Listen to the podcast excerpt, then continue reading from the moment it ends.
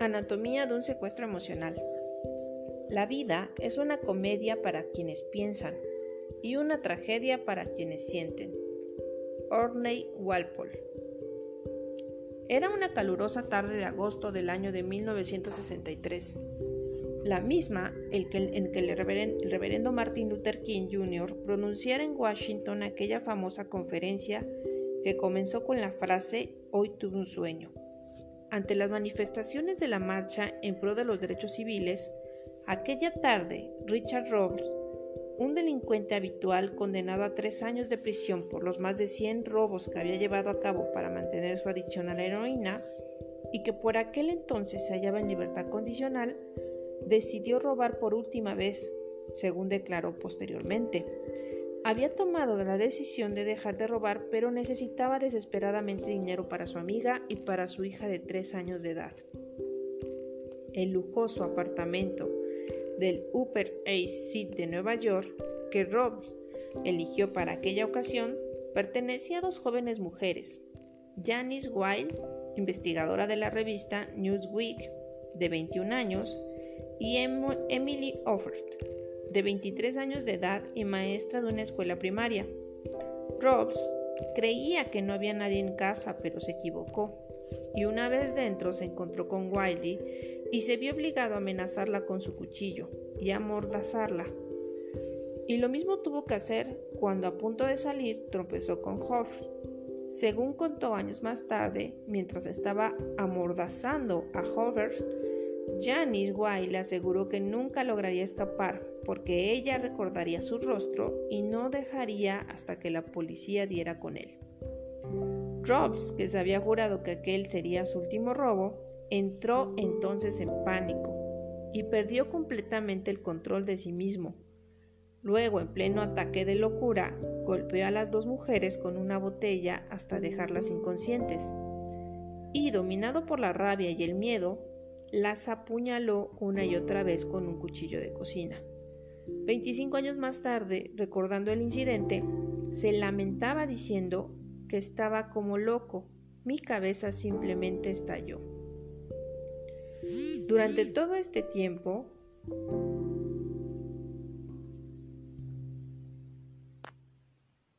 Robs no ha dejado de arrepentirse de aquel arrebato de violencia.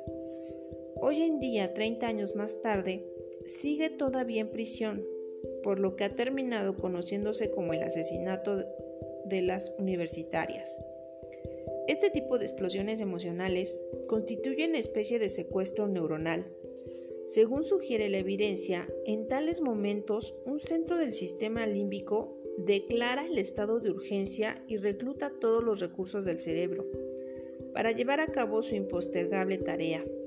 Este secuestro tiene lugar en un instante y desencadena una reacción decisiva antes incluso de que el neocortés, el cerebro pensante, tenga siquiera la posibilidad de darse cuenta plenamente de lo que está ocurriendo, y mucho menos todavía de decidir si se trata de una respuesta adecuada. El rasgo distintivo de este tipo de secuestro es que, pasado el momento crítico, el sujeto no sabe bien lo que acaba de ocurrir. Hay que decir también que estos secuestros no son, en modo alguno, incidentes aislados y que tampoco suelen conducir a crímenes tan detestables como el asesinato de las universitarias. En forma menos drástica, aunque no por ello menos intensa, se trata de algo que nos sucede a todos con cierta frecuencia. Recuerde, sin ir más lejos, la última ocasión en la que usted mismo perdió el control de la situación y explotó ante alguien, tal vez su esposa, su hijo o el conductor de otro vehículo, con una intensidad que retrospectivamente considerada le pareció completamente desproporcionada.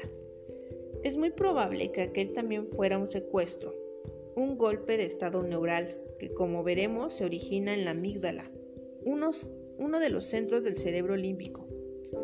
Pero no todos los secuestros límbicos son tan peligrosos, porque cuando, por ejemplo, alguien sufre un ataque de risa, también se haya dominado por una reacción límbica, y lo mismo ocurre en los momentos de intensa alegría.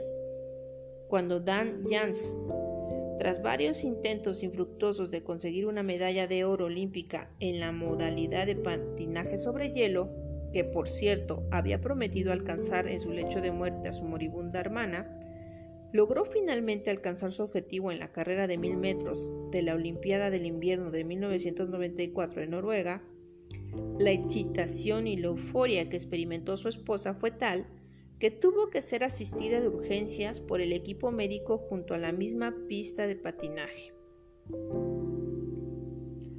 La sede de todas las pasiones, la amígdala del ser humano es una estructura relativamente grande en comparación con la de nuestros parientes evolutivos los primates. Existen en realidad dos amígdalas, que constituyen un conglomerado de estructuras interconectadas en forma de almendra. De ahí su nombre, un término que se deriva del vocablo griego que significa almendra. Y se hallan encima del tallo encefálico, cerca de la base del anillo límbico ligeramente desplazadas hacia adelante. El hipocampo y la amígdala fueron dos piezas clave del primitivo cerebro olfativo, que a lo largo del proceso evolutivo terminó dando origen al córtex y posteriormente al neocortés. La amígdala está especializada en las cuestiones emocionales y en la actualidad se considera como una estructura límbica muy ligada a los procesos del aprendizaje y la memoria. La interrupción de las conexiones existentes entre la amígdala y el resto del cerebro provoca una asombrosa ineptitud para calibrar el significado emocional de los acontecimientos, una condición que a veces se llama ceguera afectiva. A falta de toda carga emocional, los encuentros interpersonales pierden todo su sentido un joven cuya amígdala se estirpó quirúrgicamente para evitar que sufriera ataques graves, perdió todo interés en las personas y prefería sentarse solo, ajeno a todo contacto humano. Seguía siendo perfectamente capaz de mantener una conversación, pero ya no podía reconocer a sus amigos íntimos, a sus parientes, ni siquiera a su misma madre, y permanecía completamente impasible ante la angustia que les producía su indiferencia. La ausencia funcional de la amígdala parecía impedirle todo reconocimiento de los sentimientos y todo sentimiento sobre sus propios sentimientos.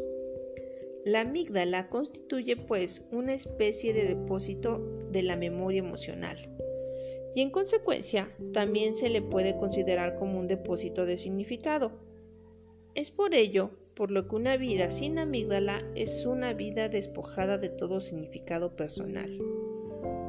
Pero la amígdala no solo está ligada a los afectos, sino que también está relacionada con las pasiones.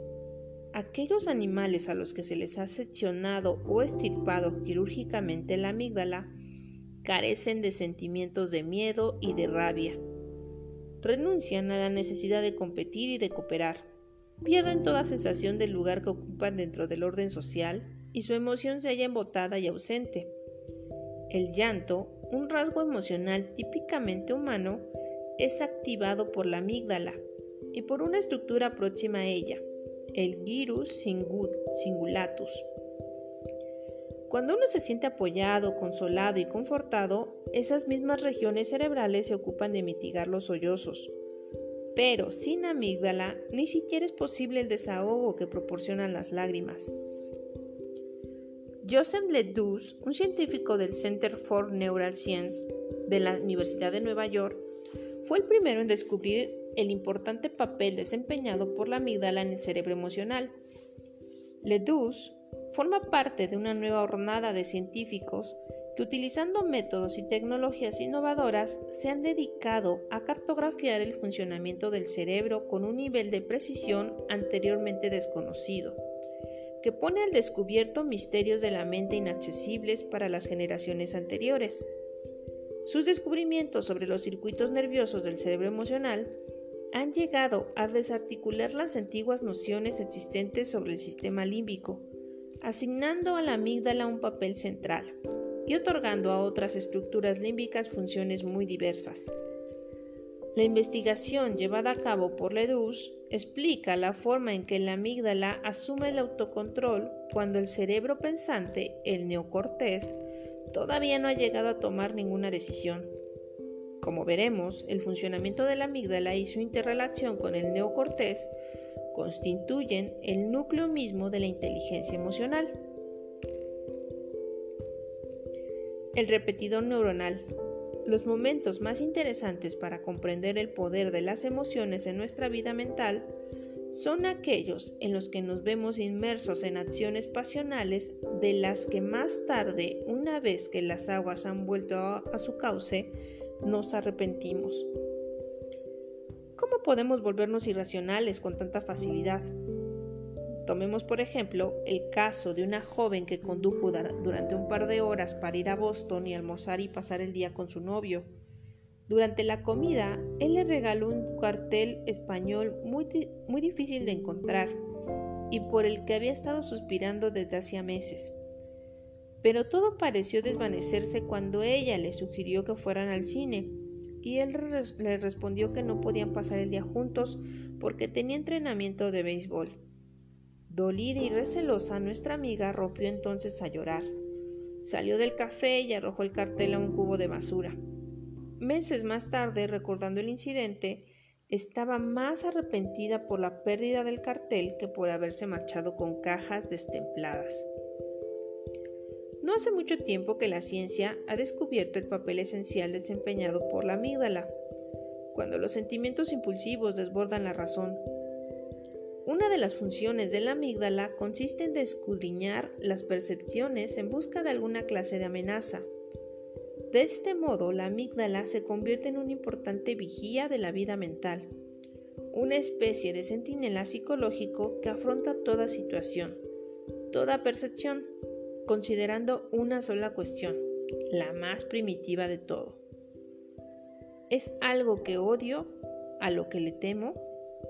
En el caso de que la respuesta a esta pregunta sea afirmativa, la amígdala reaccionará al momento poniendo en funcionamiento todos sus recursos neurales y cablegrafiando un mensaje urgente a todas las regiones del cerebro. En la arquitectura cerebral, la amígdala constituye una especie de servicio de vigilancia, dispuesto a alertar a los bomberos, la policía y los vecinos ante cualquier señal de alarma. En el caso de que, por ejemplo, suene la alarma de miedo, la amígdala envía mensajes urgentes a cada uno de los centros fundamentales del cerebro, disparando la secreción de las hormonas corporales que predisponen a la lucha o a la huida, activando los centros del movimiento y estimulando el sistema cardiovascular, los músculos y las vísceras. La amígdala también es la encargada de activar la secreción de dosis masivas de noradrenalina, la hormona que aumenta la reactividad de ciertas regiones cerebrales clave, entre las que destacan aquellas que estimulan los sentidos y ponen al cerebro en estado de alerta. Otras señales adicionales procedentes de la amígdala también se encargan de que el tallo encefálico inmovilice el rostro en una expresión de miedo, paralizando al mismo tiempo aquellos músculos que no tengan que ver con la situación aumentando la frecuencia cardíaca y la tensión sanguínea, y enlenteciendo la respiración. Otras señales de la amígdala dirigen la atención hacia, el hacia la fuente del miedo y predisponen a los músculos para reaccionar en consecuencia. Simultáneamente, los sistemas de la memoria cortical se imponen sobre cualquier otra faceta de pensamientos en un intento de recuperar todo conocimiento que resulte relevante para la emergencia presente. Estos son algunos de los cambios cuidadosamente coordinados y orquestados por la amígdala en su función rectora del cerebro. Véase el apéndice C para tener una visión más detallada a este respecto. De este modo, la extensa red de conexiones neuronales de la amígdala permite, durante una crisis emocional, reclutar y dirigir, dirigir una gran parte del cerebro, incluida la mente racional. El centinela emocional. Un amigo me contó que hace unos años se hallaba de vacaciones en Inglaterra, almorzando en la terraza de un café ubicado junto a un canal. Luego dio un paseo por la orilla del canal cuando de pronto vio a una niña que miraba aterrada el agua. Antes de poder formarse una idea clara y darse cuenta de lo que estaba pasando, ya había saltado al canal, sin quitarse la chaqueta ni los zapatos. Solo una vez que en el agua comprendió que la chica miraba a un niño que estaba ahogándose y que finalmente pudo terminar rescatando. ¿Qué fue lo que le hizo saltar al agua antes incluso de darse cuenta del motivo de su reacción? La respuesta, en mi opinión, hay que buscarla en la amígdala. En uno de los descubrimientos más interesantes realizados en la última década sobre la emoción, Ledoux descubrió el papel privilegiado que desempeña la amígdala en la dinámica cerebral como una especie de centinela emocional capaz de secuestrar el cerebro. Esta investigación ha demostrado que la primera estación cerebral por la que pasan las señales sensoriales procedentes de los ojos o de los oídos es el tálamo, y a partir de ahí y a través de una sola sinapsis, la amígdala. Otra vía procedente del tálamo lleva la señal hasta el neocortés, el cerebro pensante. Esa ramificación permite que la amígdala comience a responder antes de, de que el neocortés haya ponderado la información a través de diferentes niveles de circuitos cerebrales, se aperciba plenamente de lo que ocurre y finalmente emite una respuesta más adaptada a la situación. La investigación realizada por Ledus constituye una auténtica revolución en nuestra comprensión de la vida emocional, que revela por primera vez la existencia de vías nerviosas para los sentimientos que eluden el neocortés. Este circuito explicaría el gran poder de las emociones para desbordar a la razón, porque los sentimientos que siguen este camino directo a la amígdala son los más intensos y primitivos. Hasta hace poco, la visión convencional de la neurociencia ha sido que el ojo, el oído y otros órganos sensoriales transmiten señales al tálamo y desde ahí a las regiones del neocortés, encargadas de procesar las impresiones sensoriales y organizarlas tal y como las percibimos. El neocortés, las señales interpretan para reconocer lo que es cada objeto y lo que significa su presencia. Desde el neocortés, sostiene la vieja teoría, las señales se envían al sistema límbico y desde ahí las vías eferentes irradian las respuestas apropiadas al resto del cuerpo. Esta es la forma en que la que funcionan la mayor parte del tiempo. Pero Leudeus descubrió junto a la larga vía neuronal que va al cortes la existencia de una pequeña estructura neuronal que comunica directamente el tálamo con la amígdala. Esta vía secundaria y más corta, una especie de atajo, permite que la amígdala reciba algunas señales directamente de los sentidos y emita una respuesta antes de que sean registradas por el neocortés. Este descubrimiento ha dejado obsoleta la antigua noción de que la amígdala depende de las señales procedentes del neocortés para formular su respuesta emocional a causa de la existencia de esta vía de emergencia capaz de desencadenar una respuesta emocional gracias a un circuito reverberante paralela que conecta la amígdala con el neocortés. Por ello, la amígdala puede llevarnos a actuar antes incluso de que el más lento, aunque ciertamente más informado, neocortés despliegue sus también más refinados planes de acción. El hallazgo de Ledoux ha transformado la noción prevalente sobre los caminos seguidos por las emociones a través de su investigación del miedo en los animales. En un experimento concluyente, Ledoux construyó el cortés auditivo de las ratas y luego les expuso a un sonido que iba acompañado de una descarga eléctrica. Las ratas no tardaron en aprender a temer al sonido, aun cuando su neocortés no llegara a registrarlo. En este caso, el sonido seguía la ruta directa del oído al tálamo y desde ahí a la amígdala, saltándose todos los circuitos principales. Las ratas, en suma, habían aprendido una reacción emocional sin la menor implicación de las estructuras corticales superiores. En tal caso, la amígdala percibía, recordaba y orquestaba el miedo de una manera completamente independiente de toda participación cortical. Según me dijo Ledoux, anatómicamente hablando, el sistema emocional puede actuar independientemente del neocortés. Existen ciertas reacciones y recuerdos emocionales que tienen lugar sin la menor participación cognitiva consciente. La amígdala puede albergar y activar repertorios de recuerdos y de respuestas que llevamos a cabo sin que nos demos cuenta del motivo por el que lo hacemos, porque el atajo que va del tálamo a la amígdala deja completamente de lado el neocortés. Este atajo permite que la amígdala sea una especie de almacén de las impresiones y los recuerdos emocionales de los que nunca hemos sido plenamente conscientes.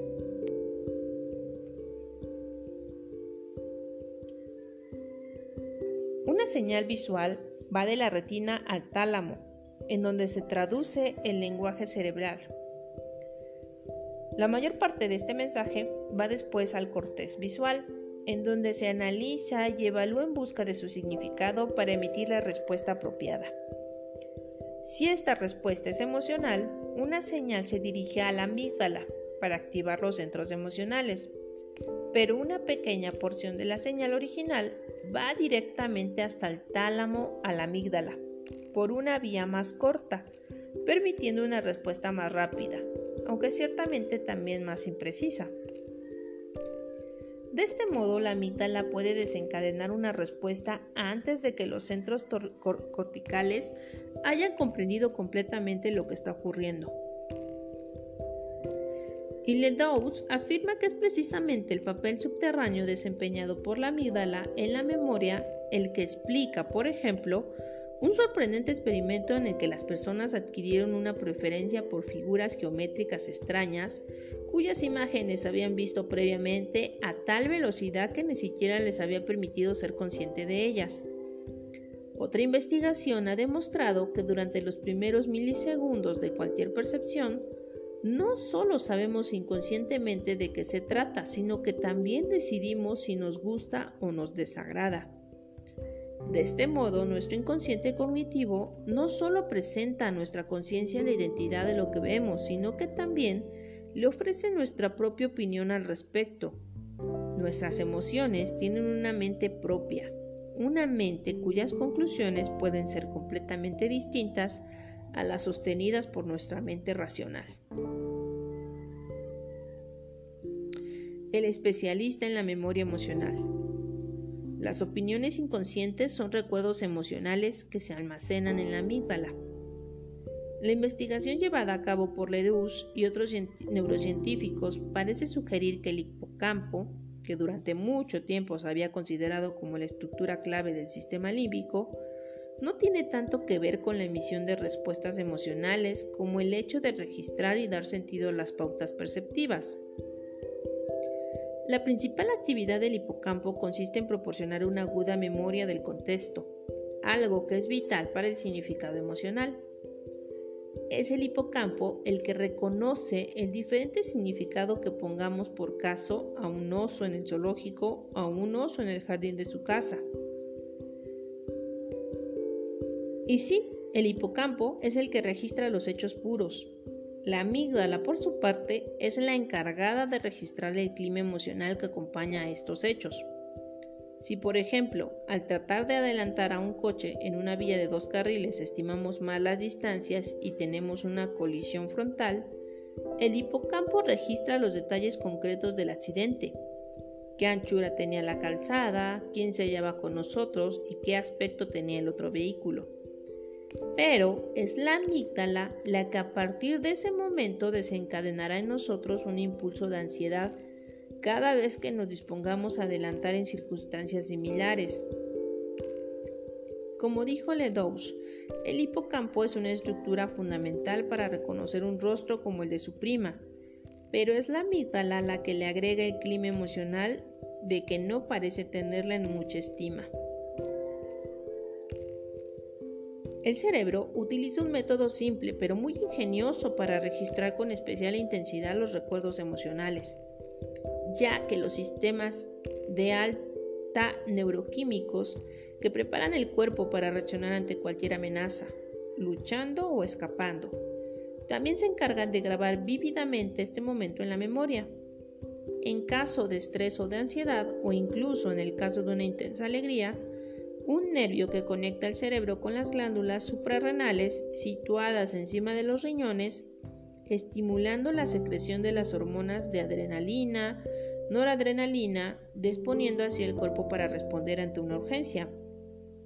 Estas hormonas activan determinados receptores del nervio vago, encargado, entre otras muchas cosas, de transmitir los mensajes precedentes del cerebro que regulan la actividad cardíaca y a su vez devuelve señales al cerebro, activado también por estas mismas hormonas.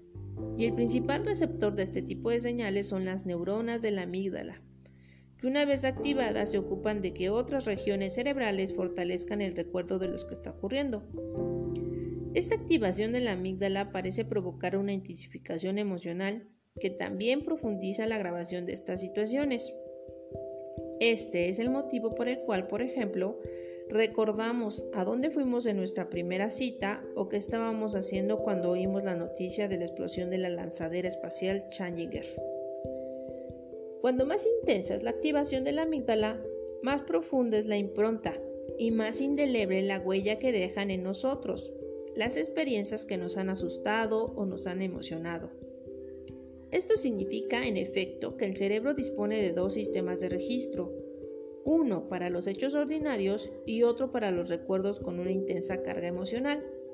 Algo, tiene, algo que tiene un gran interés desde el punto de vista evolutivo, porque garantiza que los animales tengan recuerdos particularmente vividos de lo que los amenaza y de lo que les agrada. Pero, además de todo lo que acabamos de ver, los recuerdos emocionales pueden llegar a convertirse en falsas guías de acción para el momento presente.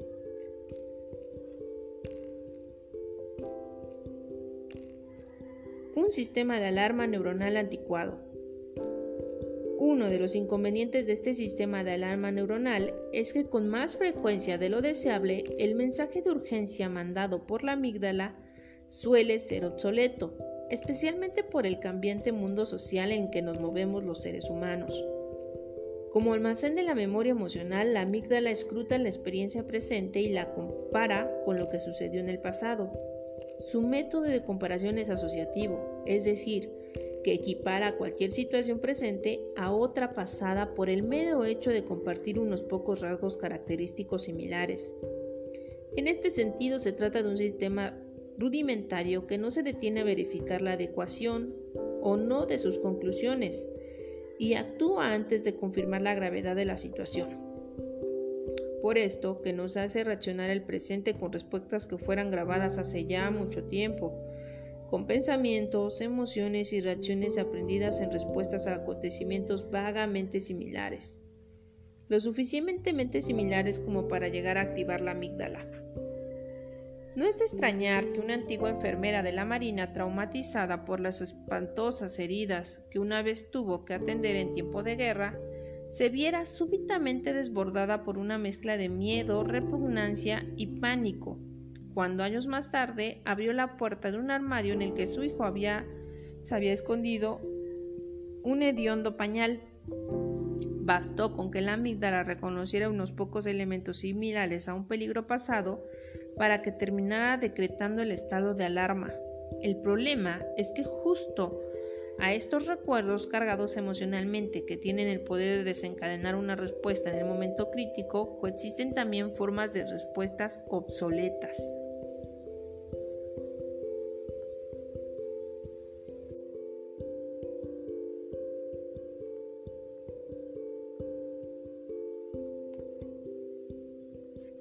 El problema es que junto a estos recuerdos cargados emocionalmente que tienen el poder de desencadenar una respuesta en un momento crítico, coexisten también formas de respuestas obsoletas.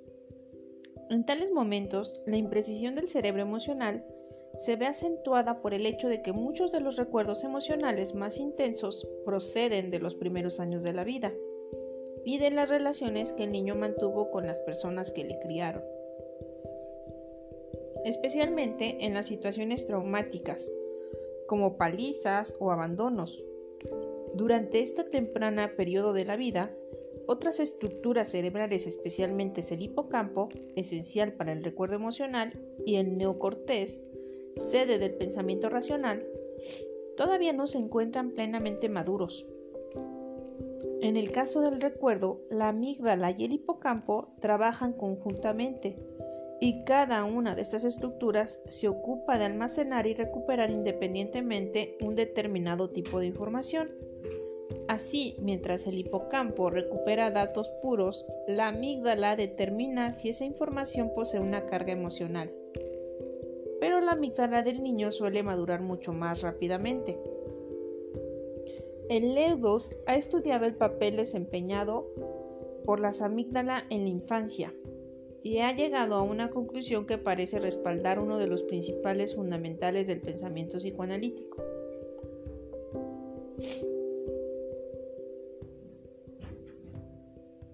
Es decir, que la interacción, los encuentros y desencuentros entre el niño y sus cuidadores durante los primeros años de vida constituye un auténtico aprendizaje emocional.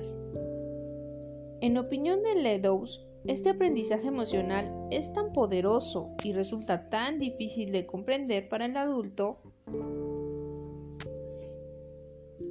porque está grabado en la amígdala con la impronta tosca y no verbal propia de la vida emocional. Estas primeras lecciones emocionales se impartieron en un tiempo en el que el niño todavía carecía de palabras, y en consecuencia, cuando se reactiva el correspondiente recuerdo emocional en la vida adulta, no existen pensamientos articulados sobre la respuesta que debemos tomar. El motivo que explica el desconcierto ante nuestros propios estallidos emocionales es que suelen datar de un periodo tan temprano que las cosas nos desconcertaban y ni siquiera disponíamos de palabras para comprender lo que sucedía. Nuestros sentimientos tal vez sean caóticos, pero las palabras con las que nos referimos a esos recuerdos no lo son tanto. Cuando las emociones son rápidas y toscas. Serían las 3 de la mañana cuando un ruido estrepitoso procedente de un rincón de mi dormitorio me despertó bruscamente.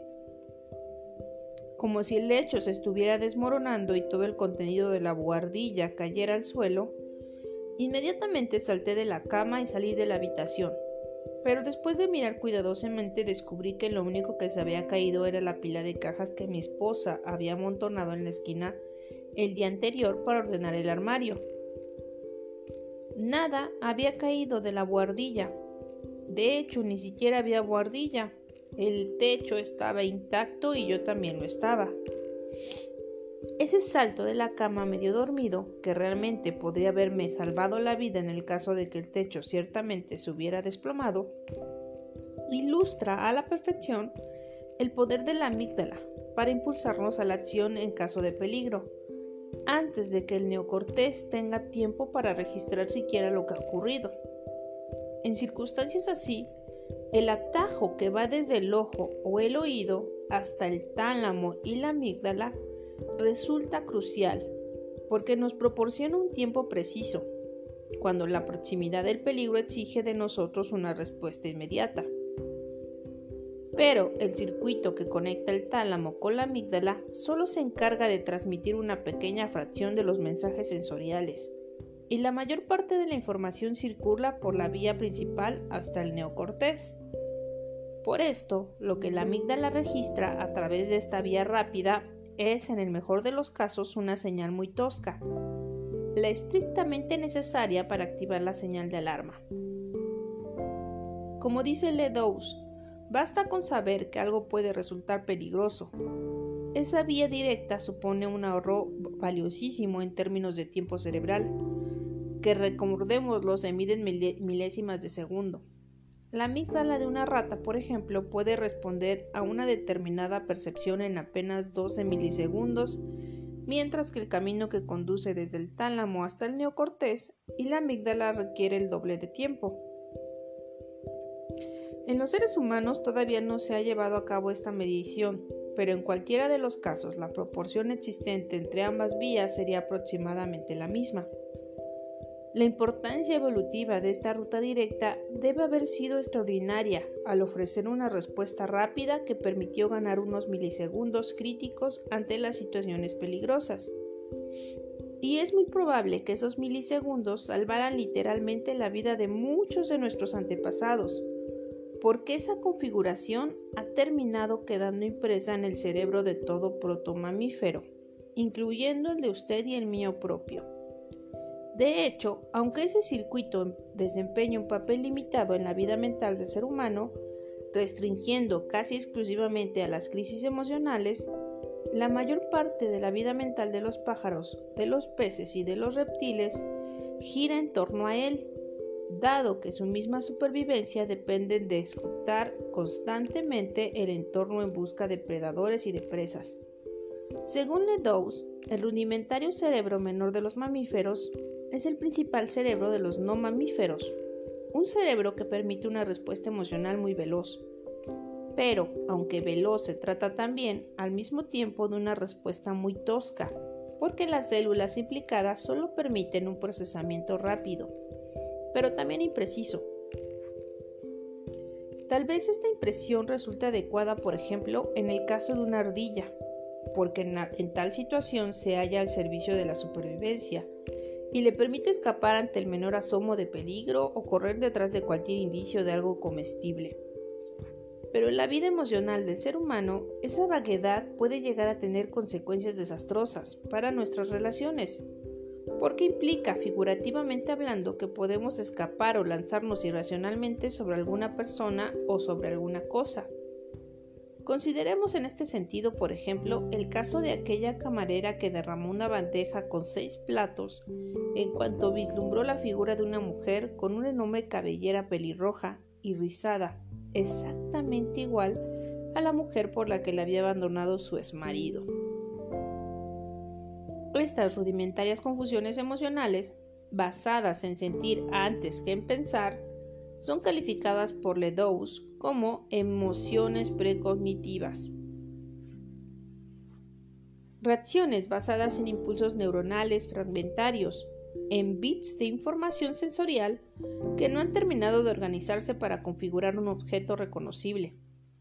Se trata de una forma elemental de información sensorial, una especie de adivina la canción neuronal ese juego que consiste en adivinar el nombre de una melodía tras haber escuchado tan solo unas pocas notas, de intuir una percepción global apenas percibiendo unos pocos rasgos.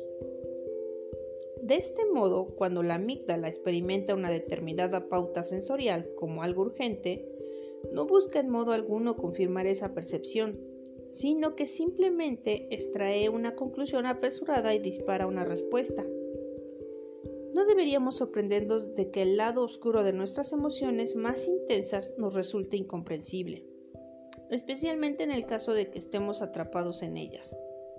La amígdala puede reaccionar con un arrebato de rabia o de miedo antes de que el córtex sepa lo que está ocurriendo, porque la emoción se pone en marcha antes de que el pensamiento de un modo completamente independiente de él el gestor de las emociones. El día en que Jessica, la hija de seis años de una amiga, pasó su primera noche en casa de una compañera, mi amiga se hallaba tan nerviosa como ella. Durante todo el día había tratado de que Jessica no se diera cuenta de su ansiedad, pero cuando estaba a punto de acostarse, sonó el timbre del teléfono y mi amiga saltó de inmediato el cepillo de dientes y corrió hacia el teléfono con el corazón en un puño mientras por su mente desfilaba todo tipo de imágenes de Jessica en peligro. Jessica, dijo mi amiga descolgando bruscamente el teléfono, y entonces escuchó la voz de una mujer disculpándose por haberse equivocado de número. Ante aquello, la madre de Jessica, recuperando de golpe la compostura, replicó mesuradamente ¿Con qué número desea hablar? El hecho es que mientras la amígdala prepara una reacción ansiosa e impulsiva, otra parte del cerebro emocional se encarga de elaborar una respuesta más adecuada. El regulador cerebral que desconecta los impulsos de la amígdala parece encontrarse con el, otro extremo de una de las principales vías nerviosas que van al neocortés, en el lóbulo prefrontal, que se halla inmediatamente detrás de la frente.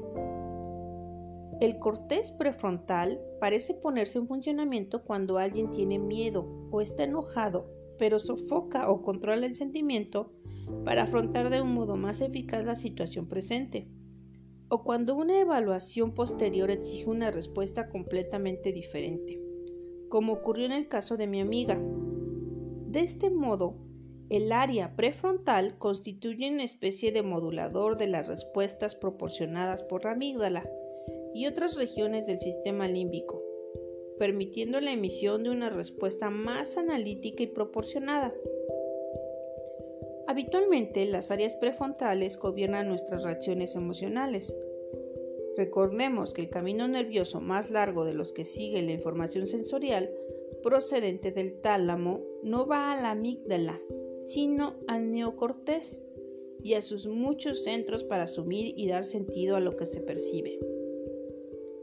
Y esa información y nuestra respuesta correspondiente las coordinan los lóbulos prefrontales, la sede de la planificación y de la organización de acciones tendentes a un objetivo determinado, incluyendo las reacciones emocionales.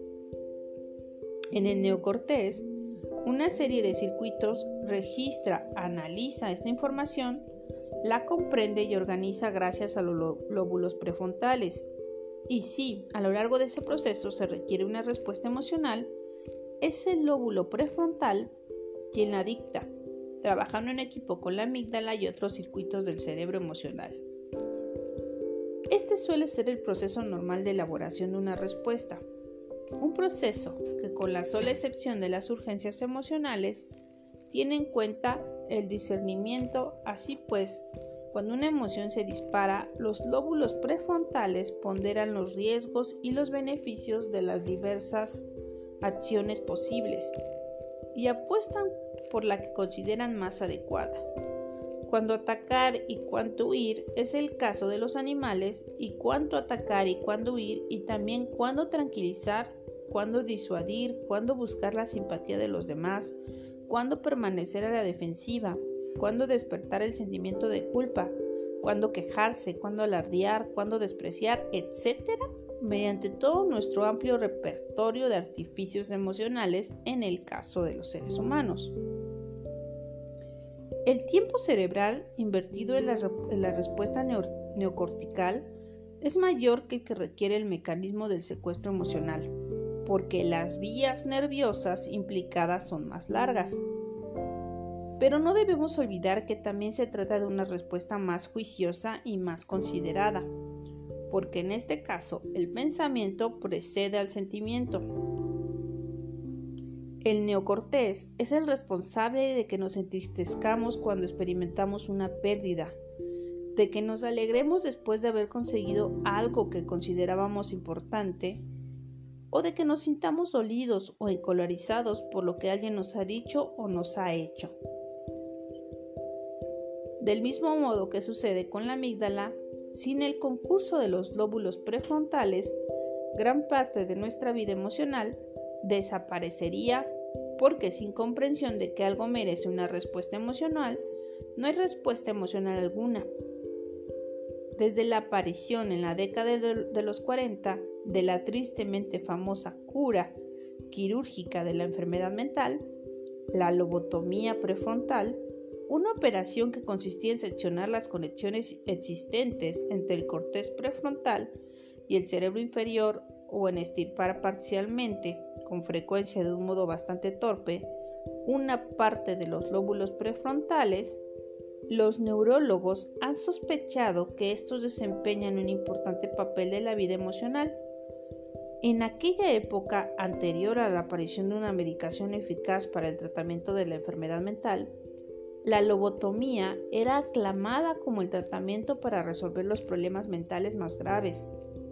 Corta los vínculos entre los lóbulos prefrontales y el resto del cerebro y liberarás al paciente de su trastorno. Sin embargo, la eliminación de conexiones nerviosas clave terminaba también por desgracia liberando al paciente de su vida emocional, porque se había destruido un circuito maestro. El secuestro emocional parece implicar dos dinámicas distintas, la activación de la amígdala y el fracaso en activar los procesos neocorticales que suelen mantener equilibradas nuestras respuestas emocionales. En esos momentos, la mente racional se ve desbordada por la mente emocional, y lo mismo ocurre con la función del córtex prefrontal, como un gestor eficaz de las emociones sopesando las reacciones antes de actuar y amortiguando las señales de activación enviadas por la amígdala y otros centros límbicos. Como un padre que impide que sus hijos se comporte arrebatando todo lo que quiere y le enseña a pedirlo o a esperar. El interruptor que apaga la emoción perturbadora parece hallarse en el lóbulo prefrontal izquierdo. Los neurofisiólogos que han estudiado los estados de ánimo de pacientes con lesiones en el lóbulo prefrontal han llegado a la conclusión de que una de las funciones del lóbulo prefrontal izquierdo consiste en actuar como una especie de termostato neural que regula las emociones desagradables. Así pues, el lóbulo prefrontal derecho es la sede de sentimientos negativos como el miedo y la agresividad, mientras que el lóbulo prefrontal izquierdo los tiene a raya, muy probablemente inhibiendo el lóbulo derecho. En un determinado estudio, por ejemplo, los pacientes con lesiones en el córtex prefrontal izquierdo eran proclives a experimentar miedos y preocupaciones catastróficas, mientras que aquellos otros con lesiones en el córtex prefrontal derecho eran desproporcionadamente joviales. Bromeaban continuamente durante las pruebas neurológicas y estaban tan despreocupados que no ponían el menor cuidado en lo que estaban haciendo. Este fue precisamente el caso de un marido feliz, un hombre al que se le había estirpado parcialmente el lóbulo prefrontal derecho, para eliminar una malformación cerebral. Una operación después de la cual había experimentado un auténtico cambio de personalidad que le convirtió en una persona más amable y, según dijo la mar de contenta su esposa a los médicos, más afectiva. El lóbulo prefrontal izquierdo, en suma, parece formar parte de un circuito que se encarga de desconectar o al menos de atenuar parcialmente los impulsos emocionales más negativos. Así pues, si la amígdala constituye una especie de señal de alarma, el lóbulo prefrontal izquierdo, por su parte, parece ser el interruptor que desconecta las emociones más perturbadoras como si la amígdala propusiera y el lóbulo prefrontal dispusiera. De este modo, las conexiones nerviosas existentes entre el córtex prefrontal y el sistema límbico no solo resultan esenciales para llevar a cabo un ajuste fino de las emociones, sino que también lo son para ayudarnos a navegar a través de las decisiones vitales más importantes. armonizando la emoción y el pensamiento. Las conexiones existentes entre la amígdala y las estructuras límbicas relacionadas con ella y el neocortés constituyen el centro de gravedad de las luchas y de los tratados de cooperación existentes entre el corazón y la cabeza, entre los pensamientos y los sentimientos. Esta vía nerviosa, en suma, explicaría el motivo por el cual la emoción es algo tan fundamental para pensar eficazmente, tanto para tomar decisiones inteligentes como para permitirnos simplemente pensar con claridad. Consideremos el poder de las emociones para obstaculizar el pensamiento mismo. Los neurocientíficos utilizan el término memoria de trabajo para referirse a la capacidad de la atención para mantener en la mente los datos esenciales para el desempeño de una determinada tarea o problema, ya sea para descubrir los rasgos ideales que uno busca en una casa mientras ojea folletos de inmobiliarias, como para considerar los elementos que intervienen en una de las pruebas de test de razonamiento. La corteza prefrontal es la región del cerebro que se encarga de la memoria de trabajo.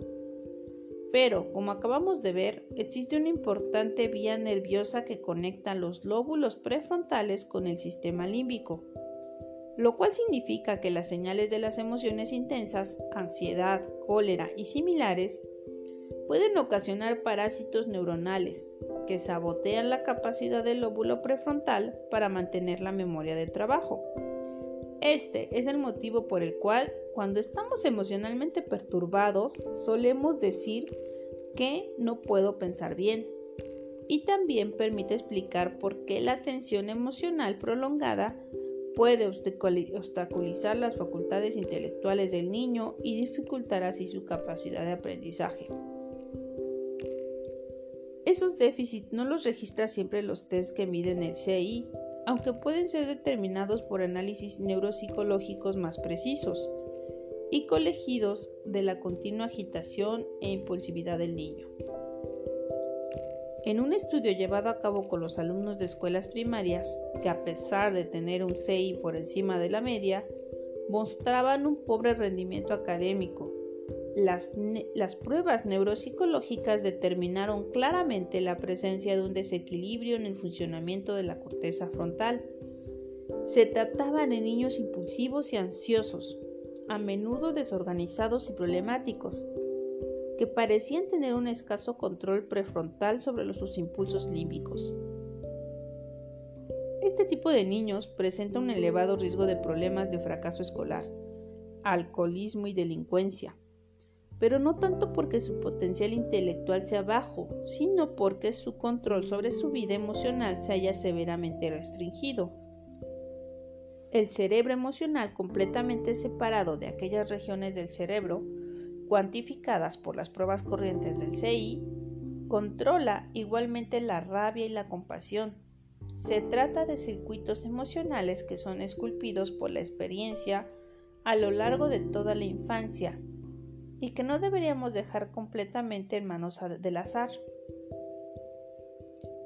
También hay que tener en cuenta el papel que desempeñan las emociones hasta en las decisiones más racionales. En su intento de comprensión de la vida mental, el doctor Antonio Damasio, un neurólogo de la Facultad de Medicina de la Universidad de Iowa, ha llevado a cabo un meticuloso estudio de los daños que presentan aquellos pacientes que tienen lesiones, las conexiones existentes entre la amígdala y el lóbulo prefrontal. En tales pacientes el proceso de toma de decisiones se encuentra muy deteriorado, aunque no presentan el menor menoscabo de su CI o de cualquier otro tipo de habilidades cognitivas. Pero, a pesar de que sus capacidades intelectuales permanezcan intactas, sus decisiones laborales y personales son desastrosas. E incluso pueden obsesionarse con algo tan nimio como concertar una cita. Según el doctor Damasio, el proceso de toma de decisiones de estas personas se haya deteriorado porque han, han perdido el acceso a su aprendizaje emocional en este sentido, el circuito de la amígdala prefrontal constituye una encrucijada entre el pensamiento y la emoción, una puerta de acceso a los gustos y disgustos que el sujeto ha adquirido en el curso de la vida. Separadas de la memoria emocional de la amígdala, las valorizaciones realizadas por el neocortés dejan de desencadenar las reacciones emocionales que se les asociará en el pasado y todo asume una gris neutralidad. En tal caso, cualquier estímulo, ya se trate de un animal favorito o de una persona detestable, deja de despertar atracción o rechazo. Esos pacientes han olvidado todo aprendizaje emocional porque han perdido el acceso al lugar en el que se asenta, la amígdala, estas averiguaciones condujeron al doctor Damasio a la conclusión contraintuitiva de que los sentimientos son indispensables para la toma racional de decisiones, porque nos orientan en la dirección adecuada para sacar el mejor provecho de las posibilidades que nos ofrece la fría lógica. Mientras que el mundo suele presentarnos un, un desbordante despliegue de posibilidades, ¿En qué debería invertir los ahorros de mi jubilación? ¿Con quién debería casarme? El aprendizaje emocional que la vida nos ha proporcionado nos ayuda a eliminar ciertas opciones y a destacar otras. Es así como arguye el doctor Damasio, el cerebro emocional se halla tan implicado en el razonamiento como lo está en el cerebro pensante. Las emociones, pues, son importantes para el ejercicio de la razón, entre la danza del sentir y el pensar, la emoción guía nuestras decisiones instante tras instante, trabajando mano a mano con la mente racional y capacitando o incapacitando el pensamiento mismo. Y del mismo modo el cerebro pensante desempeña un papel fundamental en nuestras emociones, exceptuando aquellos momentos en que las emociones se desbordan y el cerebro emocional asume por completo el control de la situación. En cierto modo, tenemos dos cerebros y dos clases diferentes de inteligencia, la inteligencia racional y la inteligencia emocional, y nuestro funcionamiento en la vida está determinado por ambos. Por ello, no es el CI lo único que debemos tener en cuenta, sino que también debemos considerar la inteligencia emocional. De hecho, el intelecto no puede funcionar adecuadamente sin el curso de la inteligencia emocional y la adecuada contemplación entre el sistema límbico y el neocortés. Entre la amígdala y los lóbulos prefrontales exige la participación armónica entre ambos. Solo entonces podremos hablar con propiedad de inteligencia emocional y de capacidad intelectual. Esto vuelve a poner sobre el tapete el viejo problema de la contradicción existente entre la razón y el sentimiento. No es que nosotros pretendamos eliminar la emoción y poner la razón en su lugar, como quería Erasmo, sino que nuestra intención es la de descubrir el modo inteligente que armonizan ambas funciones. El viejo paradigma proponía una ideal de razón liberada de los impulsos de la emoción, el nuevo paradigma, por su parte, propone armonizar la cabeza y el corazón. Pero para llevar a cabo adecuadamente esta tarea, deberemos comprender con más claridad lo que significa utilizar inteligentemente las emociones.